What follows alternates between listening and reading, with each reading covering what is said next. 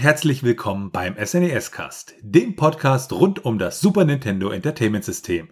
Mein Name ist Florian. Und mein Name ist Felix. Und bevor wir zum Thema der heutigen Episode kommen, noch ein kurzes Errata in der Episode über die SNES Community. Da hatten wir ja auch das SD to SNES behandelt, also diese Cartridge, mit der ich ROMs praktisch in einem richtigen Super Nintendo abspielen kann und hatten da irgendwas gesagt von Flashkarte reinstecken. Was wir in dem Fall aber meinten, war, dass es um die SD-Karte ging, auf der die ROMs liegen. Die wird nämlich in diese SD2SNES beziehungsweise in das FX Pack Pro hineingepackt und da sind dann die ROMs drauf und dann habe ich praktisch die Cartridge an sich, die ja sozusagen dann eher die Flashcard darstellt. Die habe ich dann, um sie dann mit dem Super Nintendo zu benutzen. Und damit kommen wir zum Thema der heutigen Episode. Es handelt sich dabei um das Spiel Paperboy 2 ein ein- bzw. Zwei-Spieler-Arcade-Spiel auf dem SNES. Entwickelt wurde das Ganze von Tengen Limited und veröffentlicht dann durch Mindscape Incorporated. Beginnen wir mit der Geschichte und beleuchten Tengen Limited zuerst etwas näher. Bei Tengen Limited handelt es sich um die Tochtergesellschaft von Tengen Incorporated und diese wurde am 21.12.1987 gegründet es ist ein amerikanischer Videospielverlag und Entwickler, der vom Arcade-Spielehersteller Atari Games gegründet worden ist. Ziel war es damals, den Markt von Computer- und Konsolenspiele zu erschließen. Und da muss man sich ein klein wenig die Hintergrundgeschichte anschauen, um das Ganze ein wenig besser zu verstehen. 1984 war Atari Incorporated quasi in zwei Unternehmen aufgeteilt. Der erste Teil bestand darin, dass er allgemein für Hardware bzw. Computer- und Konsolenspiele zuständig war. Das war die Atari Corporation und diese hatte dann auch die Rechte an der Marke Atari in diesem Bereich inne. Und dann haben wir den zweiten Teil mit Atari Games. Dieser ging aus der Spielhallenabteilung von Atari Incorporated hervor. Und die Namen mussten ja getrennt bleiben. Das heißt, Atari Games konnte seine Namen für neue Spielhallenveröffentlichungen nutzen, aber nicht für zum Beispiel Konsolen- bzw. Computerveröffentlichungen. Das heißt, man hatte Atari Corporation und Atari Games und jeder der beiden hatte jeweils Lizenzen, die der andere nicht nutzen dürfte. Atari Games wollte dann allerdings in diesen Markt einsteigen und konnte dementsprechend nicht unter dem eigenen Namen veröffentlichen und hat daraus resultierend dann Tenken gegründet als Firma. Dazu gibt es dann noch einen kleinen Fun Fact, und zwar, dass der Originalname von Tenken sich laut der japanischen Nomenklatur auf das Brettspiel Go bezieht, beziehungsweise genauer gesagt auf den zentralen Punkt des Brettes im Spiel Go. Und das Wort Atari stammt dann auch aus diesem Spielbereich. Schlussendlich hörte dann Tenken am 28. Juni 1994 als eigenständige Firma auf zu existieren. Sie wurden nämlich dann von Timer Warner gekauft. Und als Publisher für das Spiel Paperboy 2 fungierte Mindscape. Und Mindscape hatten wir ja bereits in den letzten Spielen. Das war ja eine Firma, die wurde 1983 in Illinois gegründet und äh, damals noch als ja Ausgründung aus der SFN Companies. Und die haben dann äh, 1987 ein, ein ja, Buyout gemacht und sich da rausgekauft und waren dann entsprechend eigenständig. Das vielleicht ganz kurz zum Publisher, weil wie gesagt, den hat man in den letzten Episoden doch eins, zwei Mal schon da. Zur Geschichte von Paperboy 2 ist die Quellenlage leider etwas dünn. Es ist ja so, dass das sozusagen der Nachfolger ist von Paperboy 1 und Paperboy 1 wurde ja damals ja auch als Arcade-Spiel entwickelt. Das lief damals auf dem Atari-System 2 und wurde schlussendlich auch auf unterschiedlichste Systeme portiert. Da es im Spiel selbst, also in Paperboy 2, keine Credits gibt, ist es auch relativ schwierig herauszufinden, wer eigentlich genau an Paperboy 2 gearbeitet hat. Was man weiß, ist, dass die Musik von Rich Chimeria komponiert wurde und arrangiert von Nick Eastridge. Veröffentlicht wurde das Ganze schließlich in der nordamerikanischen Version im November 1991 und in Europa erschien das Ganze schlussendlich 1992. Eine japanische Version von Paperboy 2 gibt es nicht. Und damit werfen wir dann einen Blick aufs Setting. Ja, es geht bei Paperboy um einen Zeitungsjungen, der halt auf einem Fahrrad durch die Vorstadt fährt und Zeitungen austrägt. Und ähm, das ist in dem Fall etwas schwieriger, denn er muss Hindernissen ausweichen und er muss halt mit Schwierigkeiten fertig werden. Und von Schwierigkeiten gibt es in Paperboy 2 wirklich genug. Und man muss halt seine Arbeit auch gut genug machen, weil wenn man das nicht macht, dann kommt irgendwann der Chef und sagt, okay, du kannst dir einen neuen Job suchen. Ja, was heißt gut genug? Man muss die Zeitung dort hinwerfen, wo sie hingehören, nämlich in den Briefkasten. Und vom Setting wenden wir uns dann nahtlos dem Gameplay zu. Wenn man das Spiel startet, wird man direkt begrüßt mit einer erfundenen Zeitung, und zwar The Daily Sun, mit der Schlagzeile direkt Mindscape Presents Paperboy 2. Das Spiel bleibt dann auch in diesem gewissen Zeitungsstil und man kommt dann in die Voreinstellung. Man hat da zum einen die Route, die man einstellen kann. Das ist eine vierstellige Zahlenkombination. Allerdings kann man die Zahlen nicht einzeln einstellen, sondern man muss wirklich bei 0 anfangen und dann scrollt man durch, bis man irgendwann bei zum Beispiel 8756 oder so ist. Und das kostet natürlich einiges an Zeit. Zum Zweiten hat man dann die Charakterauswahl. Das heißt, man kann ein Paperboy, also einen Zeitungsjungen, beziehungsweise ein Papergirl, also eine Zeitungsausträgerin, nehmen. Und das ist ja auch ganz interessant zu der Zeit, weil es das in vielen Fällen gar nicht gab. Wenn man sich dann für eine Variante entschieden hat, kommt man dann zu einem weiteren Bildschirm. Dieser ist grün und es wird ein schwarzes Sechseck eingeblendet. Bei diesem Sechseck handelt es sich um die erste Route. Auf dieser Route werden dann graue Häuserblöcke eingeblendet und diese heben sich dann farblich noch jeweils von den anderen Häuserblöcken ein wenig ab, je nachdem, ob man dort als Spieler Zeitung ausliefern muss, weil diese Leute die Zeitung abonniert haben oder dann, wenn sie etwas grauer sind, also nicht so hell, dann sind es keine Abonnenten und dementsprechend muss dort keine Zeitung ausgeliefert werden. Man hat also einen groben Überblick, wie viele Zeitungen man ausliefern muss in dem jeweiligen Level. Und die erste Route, die man hat, ist die Easy Street, also die leichte Route, wenn man so möchte. Das wird dann auch noch als Namen eingeblendet. Es folgt dann in diesem bereits benannten Zeitungsstil wieder das Bild der Daily Sun mit der Schlagzeile, dass ein Hundeleinengesetz erwogen wird und man sieht dann auf der Zeitung, dass man anscheinend einen Schaden an einem Gebäude hatte, weil man die zerbrochenen Scheiben sieht und der Officer dann davor steht. Und kurz darauf landet man dann direkt im Spiel. Von der Perspektive handelt es sich um eine isometrische Ansicht, also eine Ansicht von oben, die dann ein klein wenig gekippt ist, dass man quasi von oben leicht schräg nach unten schaut. Zumindest soll dieser Effekt dadurch erzeugt werden. Links oben sieht man dann die Übersicht der Werte, das heißt, wie viele aktuelle Zeitungen man momentan noch zur Verfügung hat, seine Leben und die jeweilige Punktzahl.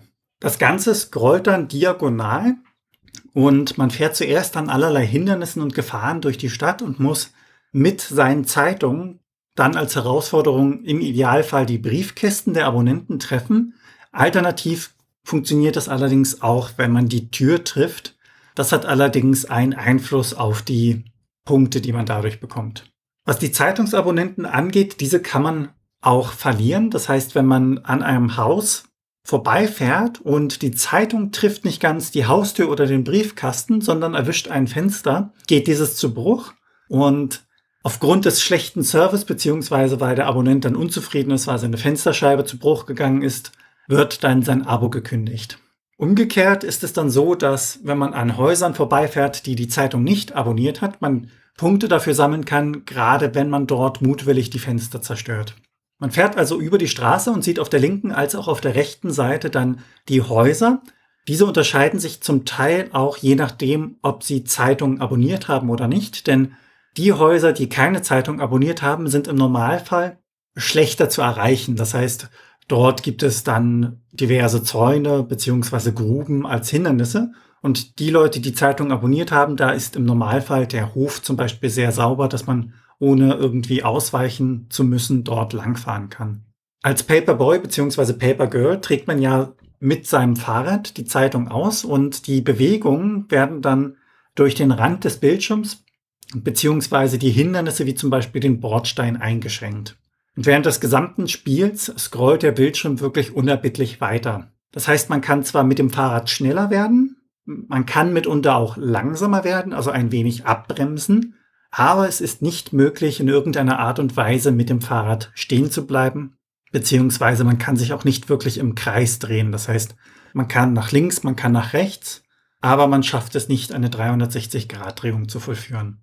Die Zeitungen, die man dann hat, werden einfach nach rechts beziehungsweise nach links weggeworfen. Sie fliegen dann mehr oder minder geradlinig, ohne Einflussmöglichkeiten in die ausgewählte Richtung.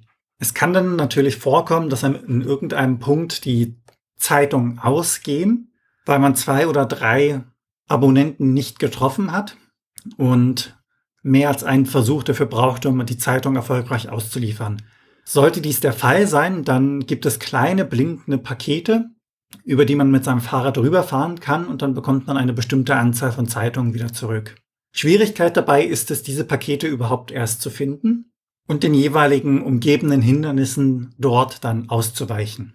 Wenn man dann seine Strecke durch die Stadt geschafft hat, folgt eine Art zweiter Teil. Es handelt sich dabei um einen Parcours, der wirklich mit einer Startlinie beginnt. Man sieht dann, wie sich das Ganze auch grafisch verändert. Das heißt, vorher hatte man Beton, Häuser und die jeweiligen Innenstadt- bzw. Vorstadtelemente. Und im zweiten Teil des Levels sieht es dann so aus, als würde es sich um eine Art Rennstrecke handeln. Das heißt, man sieht die Ziellinie und fährt anscheinend über Sand.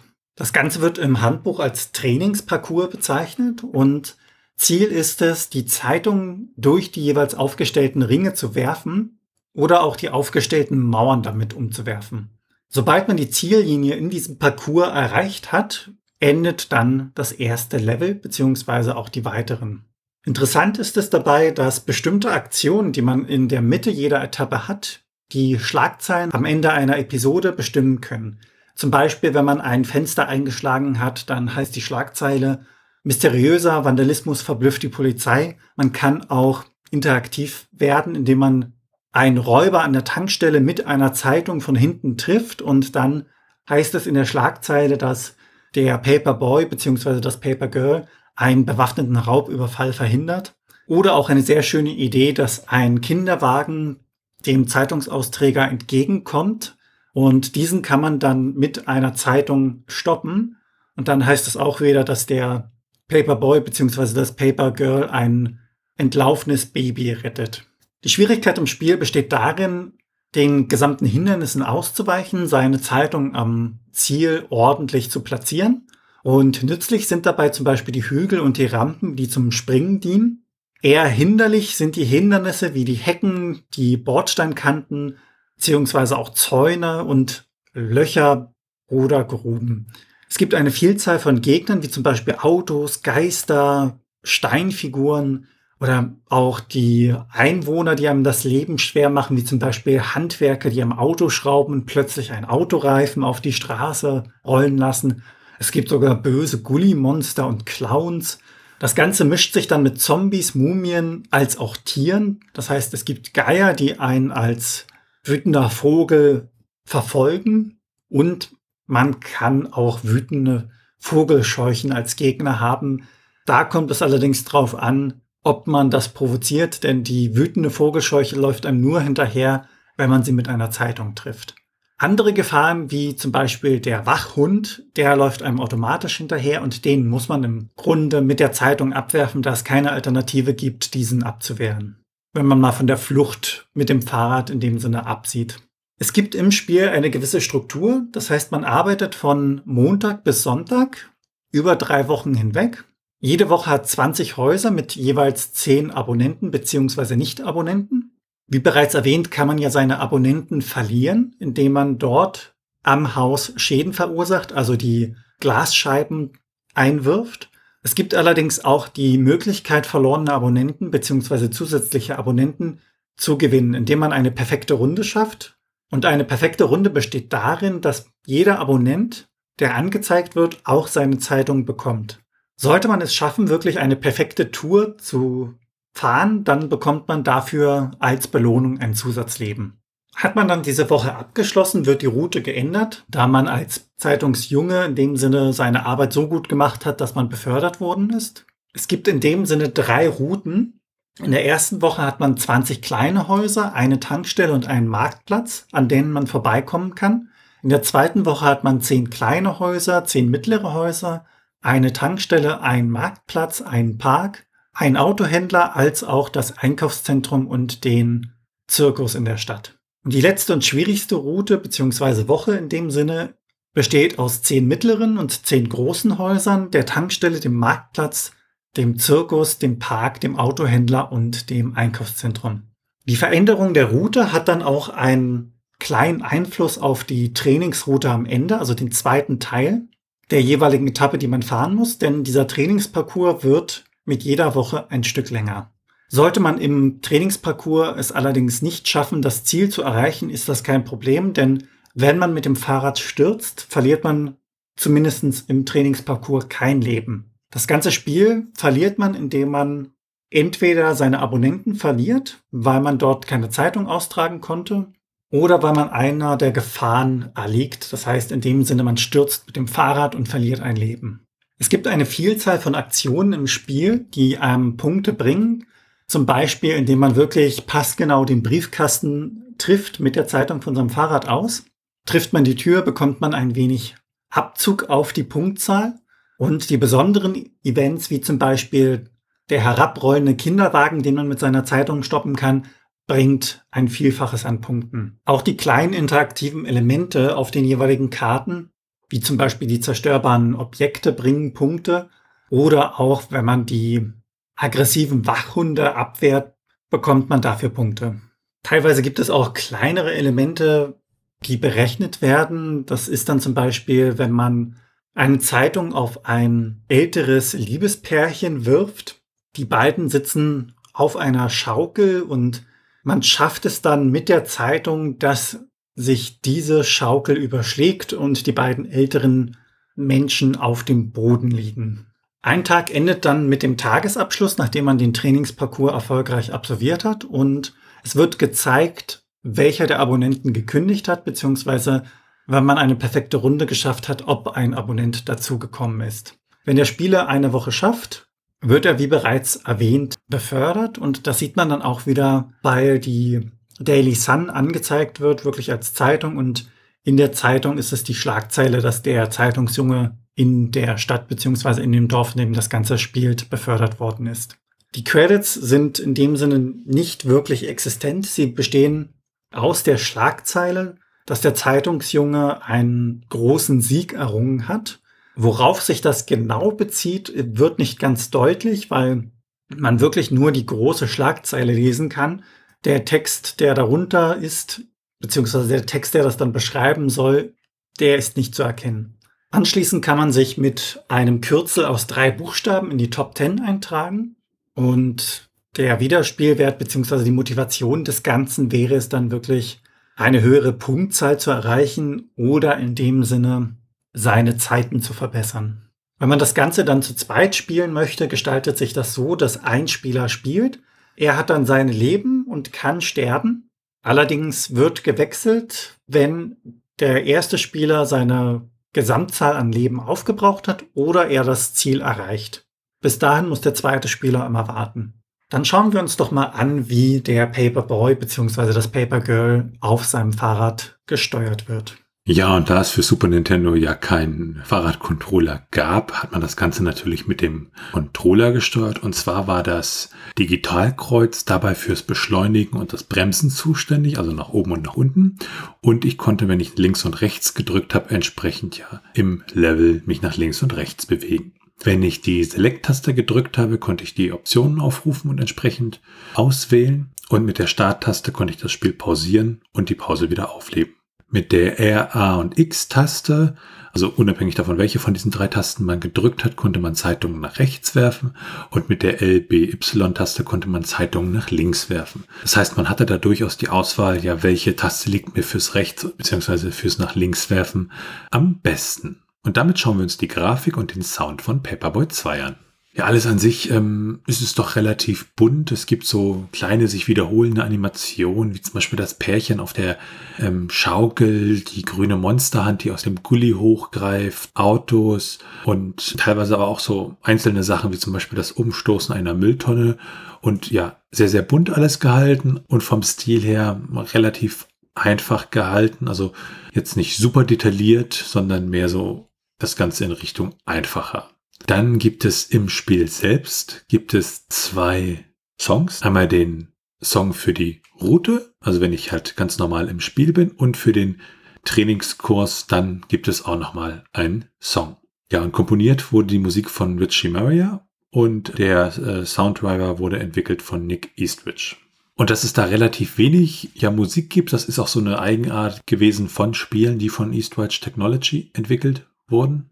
Die Musik der SNES-Version, die gilt als bekannteste Version der Paperboy 2 Musik, weil äh, sie so ein bisschen auch an das, äh, das sagen so Fans und Leute, die das gehört haben, dass sie halt so ein bisschen an das äh, Seinsfeld-Theme erinnert, weil dort das gleiche Sample für den äh, Slap Bass Patch benutzt wird an der Stelle. Der Komponist Rich Shimura sagte aber, dass es äh, ja nichts damit zu tun hat, weil er die Serie zum damaligen Zeitpunkt auch nie gesehen hat, sondern er hat sich stattdessen Paperboy 1 angeguckt und hat halt ja versucht, eine Musik zu schaffen, die dieser Musik von Paperboy 1 ähnelt. Und die Firma Eastridge Technologies, von der wir gerade gesprochen haben, das war eine kleine Firma, die hat ähm, ja Aufträge von größeren Firmen bekommen, die halt Spiele produziert haben. Und sie haben damit dann entsprechend ja für Paperboy 2 die Musik komponiert. Und Nick Eastridge hat dann ja die Musik entsprechend fürs SNES e arrangiert und das führt auch dazu, wie Richie Murray sagte, dass die Musik von Paperboy 2 nicht ganz so klingt, wie er sie komponiert hat, sondern ja durch dieses Arrangieren fürs SNES e halt anders klingt. Ja, was dann auch noch interessant ist, ähm, wir hatten ja schon in der Folge über FIFA gesagt, dass bestimmte Spiele den Soundchip ein bisschen anders nutzen und das gebräuchlichste Format, nämlich das SPC-Format, um halt Musik einfach ja, rauszudampen, bei solchen Spielen, die das irgendwie dynamisch ändern, während der Laufzeit nicht wirklich gut funktioniert. Das ist eins der Spiele, wo man dann sozusagen zum Abspeichern der Spielmusik dann das Super Nintendo Soundformat SNSF benutzt, wo dann halt nicht nur der Dump vom ja, Soundspeicher drin ist, sondern auch der entsprechende Code, der halt benötigt wird, um die Musik abzuspielen, der dann auch entsprechend aus dem ROM extrahiert wird. Ja, und wenn man dann Paperboy oder Papergirl ist und die Leute, die ihre Zeitung bekommen sollen, glücklich machen möchte, dann gibt es dann einige Tipps und ein bisschen Strategie, um das zu erreichen. Ja, denn die Gefahren in Paperboy 2 in einem Großstadtdschungel bzw. Vorstadtdschungel sind wirklich recht groß und da ist es zu Beginn ganz hilfreich, mit seinem Fahrrad zu bremsen, also langsam zu fahren. Denn in dem Fall kann man wirklich besser die Briefkästen oder Türen mit seinen Zeitungen treffen. Teilweise ist es auch hilfreich, die Strecken mehrfach zu fahren, denn das Ganze verändert sich ja nicht großartig und nach und nach kennt man dann die jeweiligen Hindernisse vor Ort und kann ihnen somit besser ausweichen. Ja, und was die Tücken der Karte angeht, auch die jeweiligen Häuser der Abonnenten haben so ihre Schwierigkeiten, mit denen man als Zeitungsjunge zurechtkommen muss. Es gibt insgesamt 14 Häuser, die Zeitungen abonnieren können. Und an den jeweiligen Häusern finden dann diverse Situationen statt. Also es gibt ein Haus, an dem zum Beispiel zwei Kinder selbst Basketball spielen und die Hecke, die dort vorhanden ist, hält den Spieler im Normalfall vom Briefkasten fern. Man muss da mit einer Reihe von Sprüngen erstmal hinkommen, dass man gut an den Briefkasten kommt. Es gibt ein Haus eines Rentner-Ehepaares. Die beiden sitzen dann auf der Gartenschaukel und wenn man sie mit der Zeitung erwischt, kippen sie nach hinten. Daneben ist da noch so ein kleiner Garten, bei dem man die Vogelscheuche wütend machen kann, indem man sie auch wieder mit einer Zeitung trifft. Wenn man das schafft, läuft sie dann zum Beispiel dem Fahrrad hinterher. Es gibt ein Haus, welches von der Bauform her so gemacht ist, dass man recht weit vom Briefkasten entfernt ist und die Distanz zum Briefkasten kann man zwar überwinden, allerdings ist dann die Wahrscheinlichkeit größer, in irgendeiner Art und Weise in ein Hindernis zu kommen. Es gibt Häuser, dort steht der Briefkasten sehr dicht neben einem Fenster. Das heißt, dort ist es wirklich wichtig, dass man genau zielt oder alternativ einfach die Haustür anvisiert denn wenn man bei den Abonnenten das Fenster, wie gesagt, zerstört, dann verliert man den Abonnenten. Es gibt sehr kleine Häuser mit einem recht einfachen Hausdesign. Also diese haben dann keinen Vorgarten beziehungsweise keinen Garten an sich oder keine Auffahrt.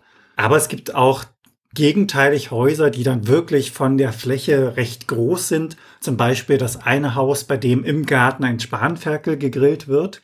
Und diese haben dann eine recht große Terrasse mit einem Monster Truck, der vor dem Haus parkt, der es dann auch nicht wieder einfach macht, den Briefkasten zu erreichen. Es gibt allerdings auch Häuser, die in die Länge gezogen sind. Also dort ist es schwierig, auf den Hof zu kommen, weil man so einen relativ schmalen Pfad hat und zusätzlich dann vom Wachhund begrüßt wird. Es gibt Häuser, die einen großen Pool haben. Dort kann man dann direkt ans Haus fahren und es ist sehr einfach, an die Tür oder den Briefkasten zu kommen. Allerdings kann es auch sein, dass manchmal ein Skateboarder in diesem Poolbereich herumhängt der dann wieder als Gegner bzw. Hindernis agiert.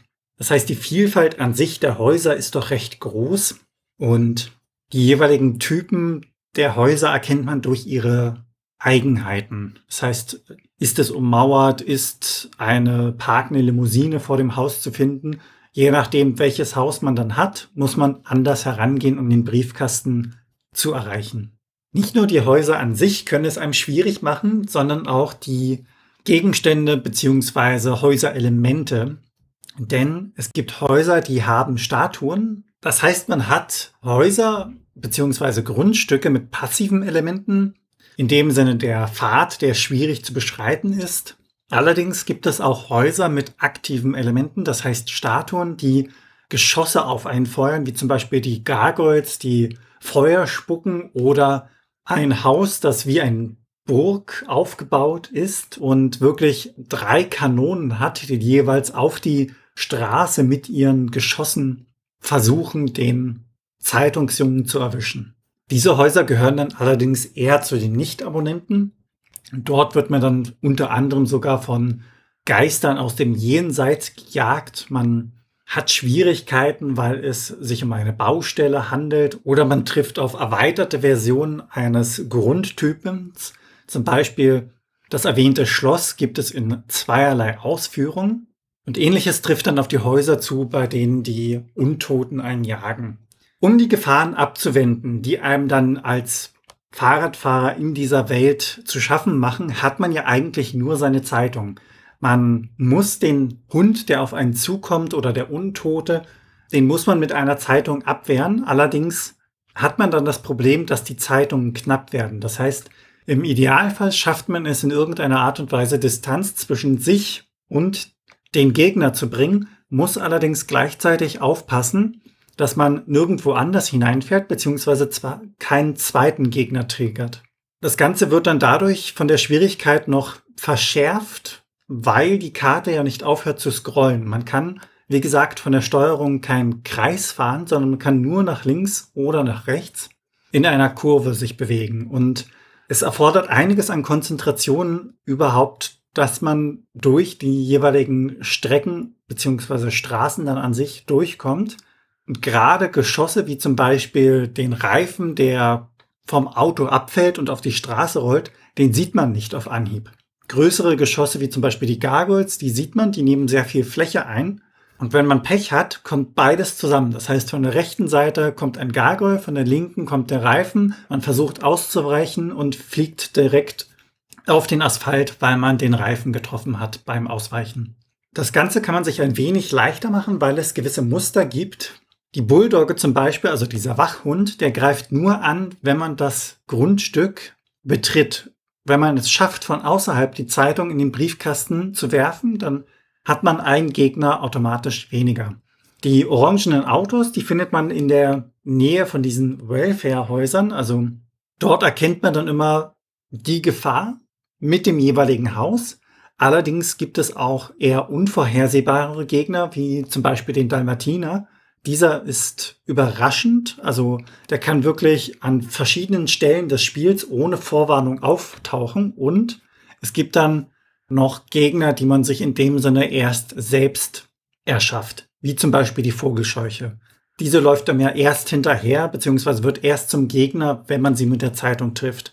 Das hat zwar den Nachteil, dass man einen Gegner hat, umgekehrt kann man allerdings dadurch mehr Punkte im Spiel verdienen. Und ganz zum Schluss gibt es dann noch gewisse Elemente im Spiel, die eigentlich nur dem Spiel Spaß dienen. Zum Beispiel, wenn man mit der Zeitung den Hydranten trifft und dadurch Wasser hervorkommt und die Leute nass macht. Das bringt für den jeweiligen Spielverlauf Punkte, allerdings ist es nicht weiter entscheidend. Paperboy 2 ist ja auch recht bekannt für seinen Schwierigkeitsgrad und jetzt schauen wir einmal, inwiefern man sich das durch Sheets erleichtern kann. Da gibt es im Spiel einmal die Levelcodes, die man halt eingeben kann, um zu einem bestimmten Level äh, wieder ja zu springen. Also das Modul an sich hat keine Speicherfunktion, sondern ich kann über die entsprechenden Levelcodes zum Beispiel in der Hardware Street landen, wenn ich den entsprechenden Code eingebe. Neben den Levelcodes gibt es auch Codes fürs Game Genie. Zum Beispiel kann man sich das Spiel dadurch schwerer machen indem man nur noch mit einem statt fünf Leben startet. Ansonsten gibt es da Game Genie Codes, um mit drei, sieben, neun, 25, 50 oder 99 Leben zu starten. Und das gleiche gilt dann auch für Paper Girl. Da gibt es dann bloß andere Game Genie Codes, die man da benutzen muss. Und es gibt auch einen Game Genie Code für unendliche Leben. Der ist auch relativ interessant, weil es nicht bedeutet, dass man dann sozusagen das Spiel nicht verlieren kann. Nämlich wenn alle Abonnenten weg sind, ist das Spiel dann trotzdem vorbei, obwohl man noch Leben hat. Dann gibt es Codes, um halt mit mehr Zeitungen zu starten, zum Beispiel mit 25, 50 oder 99 anstatt der 10 Zeitungen. Und es gibt auch Codes, mit denen kann ich mehr Zeit auf dem Trainingskurs bekommen. Das sind dann auch Codes, die es in ähnlicher Form auch für die Emulatoren gibt, um da entsprechend die Geschichten zu bewerkstelligen. Und damit werfen wir einen Blick auf die Unterschiede. Und zwar auf die Unterschiede zwischen Paperboy 1 und Paperboy 2. Bei Paperboy 1 war es noch so, man konnte die Zeitung immer nur in eine Richtung werfen und bei Paperboy 2 ist das schon ein bisschen schwieriger bzw. herausfordernder. Da kann ich die Zeitung nämlich nach links und rechts werfen, wie wir auch in der Steuerung gesehen haben über unterschiedlichste Tasten auf dem Super Nintendo Controller. Dann gibt es Paper Girl, das heißt, wir haben dort nicht nur Paperboy als Figur, sondern wir können auch Paper Girl wählen. Und ich habe halt die entsprechende Passwortoption, um nicht jedes Mal von vorne anfangen zu müssen, sondern ja, da reinspringen zu können, wo ich das möchte. Auch der Titel heißt manchmal Paperboy 2 und manchmal Paperboy 2, aber mit römischen Zahlen, zum Beispiel für die Genesis-Variante, da war das der Ingame-Titel. Das kurz zu den Unterschieden und wenn wir dann einen Blick auf die technischen Daten werfen, das ist ja mal so, wir schauen uns das ROM an, die Cartridge an und zum Beispiel in so einer Cartridge beziehungsweise in dem ROM, also in den Daten, die dort das Spiel darstellen, da sind dann auch immer so, ja, so ein Header-Block, drin und in diesem Header-Block müssen bestimmte Informationen stehen, die äh, ja Nintendo vorgibt, damit sie das Spiel dann praktisch auch veröffentlichen. Diese Geschichten schauen wir uns an. Wir schauen uns die ROM-Größe an, die Geschwindigkeit etc. Und bei Paperboy 2 ist es so, das handelt sich um ein 4 Mbit-Modul, also für Super Nintendo-Verhältnisse ein relativ kleines Modul. Zum Vergleich, zum Beispiel Secret of Evermore ist ein 24 Mbit-Modul und ähm, ja, die Geschwindigkeit des ROMs ist 200 Nanosekunden, das ist nämlich ein sogenanntes Slow-ROM und der interne Titel des Spiels, der im ROM hinterlegt ist, ist Paperboy 2 mit einem Leerzeichen dazwischen und ja, alles groß geschrieben. Wenn wir dann einen Blick auf die Portierung und Nachfolger werfen, da ist es ja so, dass das Originalspiel Paperboy, das kam 1985 ja für, beziehungsweise in Form eines Arcade-Automats heraus. Und dann gab es unterschiedlichste Umsetzungen von Paperboy 2 für Amiga, Atari ST, MS-DOS, den Game Boy, ähm, das Super Nintendo und noch einige andere. Und im Gegensatz zur ersten Version wurde die zweite Version auch nicht mehr für Arcade-Systeme herausgebracht. Wenn man dann mal noch mal so ein bisschen ja historisch schaut, da haben wir halt das originale Paperboy aus dem Jahr 1984 für eine Unmengen Anzahl an Systemen. Also wenn man das mal aufzählt, Amiga, den Amstrad CPC, den Apple II, den Apple II GS, natürlich die Arcade-Version, den Atari ST, den BBC Micro, also diesen Lerncomputer, den die BBC damals veröffentlicht hat, den BlackBerry, den Commodore 16, den Plus 4, den Commodore 64 für MS-DOS, für Electron, für den Game Boy, den Game Boy Color, das Game Gear, den Genesis ähm, als Java-Applikation, also für diese Mobiltelefone, wo man dann so kleine Java-Spiele machen konnte, für den Lynx, das NES, den Sega Master System, die Xbox 360 und den ZX Spectrum. Also dieses Spiel wurde wirklich sehr, sehr oft portiert und bei Paperboy 2 ja dann ganz so viele Systeme. Aber nach Paperboy gab es dann später noch ein Paperboy fürs Nintendo 64, nämlich 1999 von Midway Home Entertainment. Das war dann der Nachfolger, beziehungsweise ähm, Tengen wurde ja damals von Time Warner gekauft Und äh, irgendwann firmierte das dann unter dem Namen Midway Home Entertainment, was sie da gekauft hatten. 2005 gab es dann für den Game Boy Advance noch eine Paperboy-Version und 2009 gab es dann für den BlackBerry und für äh, ja, diese Java-Handys dann noch Paperboy Wheels on Fire. Und Paperboy für das iPhone gab es dann im Jahr 2009. Das sind so die Nachfolger beziehungsweise auch mal so eine Historie gesehen, so die Paperboy-Version, die es so gab. Und damit wenden wir uns dem Trivia zu. Wenn man sich mit Paperboy beschäftigt, dann schafft man es in ungefähr fünfeinhalb Stunden, das Spiel durchzuspielen im durchschnittlichen. Wenn man sich ein wenig beeilt, schafft man das Ganze innerhalb von dreieinhalb Stunden. Also man spart sich zwei Stunden ein. Und wenn man wirklich Paperboy auf sehr entspannte Art und Weise mit allen Facetten kennenlernen möchte, dann kann man um die acht Stunden in das Spiel investieren. Wenn man sich das Ganze preislich betrachtet, falls man sich das Spiel kaufen möchte, dann bekommt man die Cartridge für rund neun Euro lose an sich und wenn man alles complete in Box haben möchte, dann muss man schon um die 25 Euro dafür zahlen. Wenn man sich dann die Preise in Nordamerika anschaut, dann ist man mit rund 25 US-Dollar auch im ähnlichen Bereich, wenn man sich das Complete in Box holen möchte. Und die Cartridge an sich lose ist mit rund 14 US-Dollar doch etwas teurer als bei uns. Und dann gibt es ähm, zu Paperboy noch eine schöne Story zu erzählen. Und zwar zum ersten Teil, der wurde ja damals dann bei Atari entwickelt. Und ähm, ein äh, Junge, der da damals äh, immer war, weil sein äh, Vater dort arbeitete. Der hat halt immer da Spiele gespielt etc. Und irgendwann wurde sein Vater mal gefragt, ähm, ob er denn bitte, wenn er das nächste Mal mit seinem Sohn kommt, ob der bitte sein Fahrrad mitbringen äh, könnte. Und ähm, ja, hat er dann auch gemacht. Und dann haben die da so einen halben Tag auf einem Parcours ja, so an Hindernissen sind sie vorbeigefahren und haben das alles gefilmt. Und dann konnte er halt wieder weiter Atari-Spiele spielen. Und ja, später, als dann der erste Paperboy-Teil rauskam, da wurde dem kleinen Jungen dann bewusst, oh, gucke mal, das bin ja ich, weil das sind so, äh, damals die Aufnahmen gewesen, die Referenzaufnahmen, um die ganzen Animationen für den ersten Teil entsprechend zu machen. Und äh, damit gibt es sozusagen Paperboy ja auch im realen Leben. Ansonsten tauchte Paperboy auch mal hier und dort auf. Ähm, so tauchte er zum Beispiel im Film Ralf Reichts von Disney im Jahr 2012, hatte er so einen kleinen Cameo. Und in den Trailern zu dem Film Pixels von 2015 tauchte Paperboy auch auf. Und Paperboy wurde auch mal in einer äh, BBC-Sendung, so eine Art ja, Quiz für Kinder, wurde da teilweise auch benutzt. Und ansonsten, was Felix ja schon gesagt hat, Paperboy war halt auch sehr für seinen doch ziemlich knackigen Schwierigkeitsgrad bekannt. Wenn wir einen ganz kurzen Blick auf die ROM-Hacks werfen, so ist es leider so, dass es fürs SNES e keine gibt, beziehungsweise wir keine finden konnten. Aber zum Beispiel für andere Systeme, zum Beispiel fürs NES, gibt es einen Hack, der heißt dann Truthman 2. Und damit sind wir dann bei den Retro-Achievements. Ja, und da sieht es leider genauso aus wie bei den ROM-Hacks für Paperboy 2. Für Super Nintendo gibt es leider keine Retro-Achievements, aber dafür Speedruns. Und wenn man das Spiel halt wirklich im Speedrun sehr, sehr schnell durchspielt, das sind dann teilweise doch sehr erstaunliche Zeiten. So ist der Platz 1, liegt bei 10 Minuten 15 Sekunden und 617 Millisekunden, also da werden dann schon die Millisekunden gemessen.